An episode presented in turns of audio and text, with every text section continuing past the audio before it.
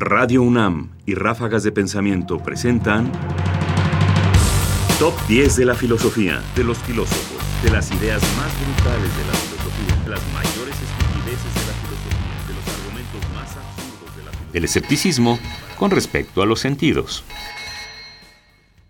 Según esto, el escéptico sigue razonando y creyendo hasta cuando asegura que no puede defender su razón mediante la razón.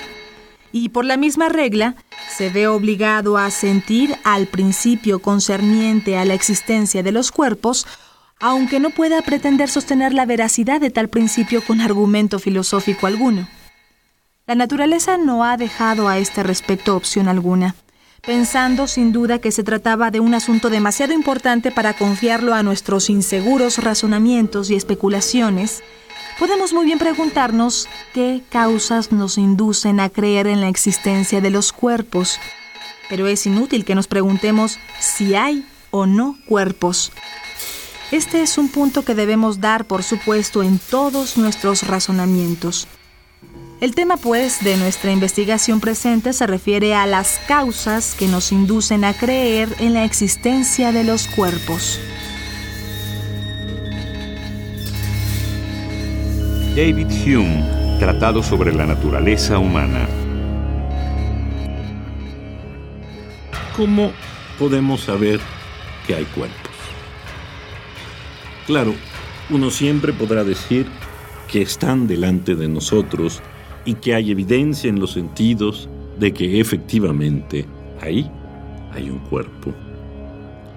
Pero el problema no es fiarnos de los sentidos, sobre todo si los hemos puesto en duda y si hemos buscado probar la existencia de los cuerpos no a partir de la evidencia cotidiana de que nos rodean y los vemos, sino a partir de la deducción del razonamiento es decir, cuando intentamos probar que lo que hay son cuerpos. La conclusión de Hume es en un sentido muy simple.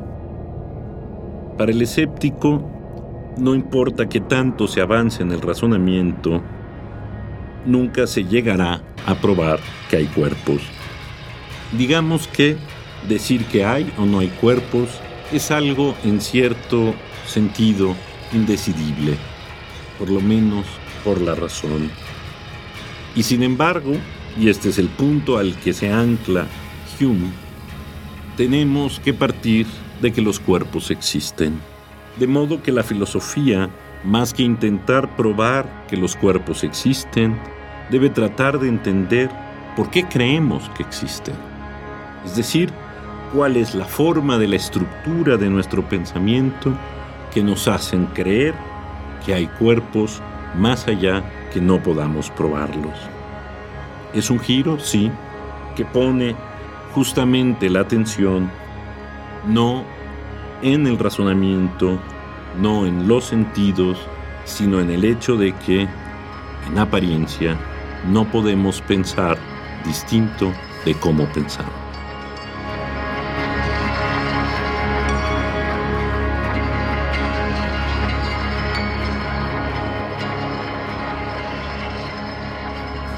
Ráfagas de Pensamiento, ahora en www.ernestopriani.com. Búscalas en iTunes y Facebook. Comentarios: Ernesto Priani Saizó. Voces: María Sandoval y Juan Stack. Controles técnicos: Francisco Mejía. Producción: Ignacio Bazán Estrada. Top 10 de la filosofía. Top 10 de la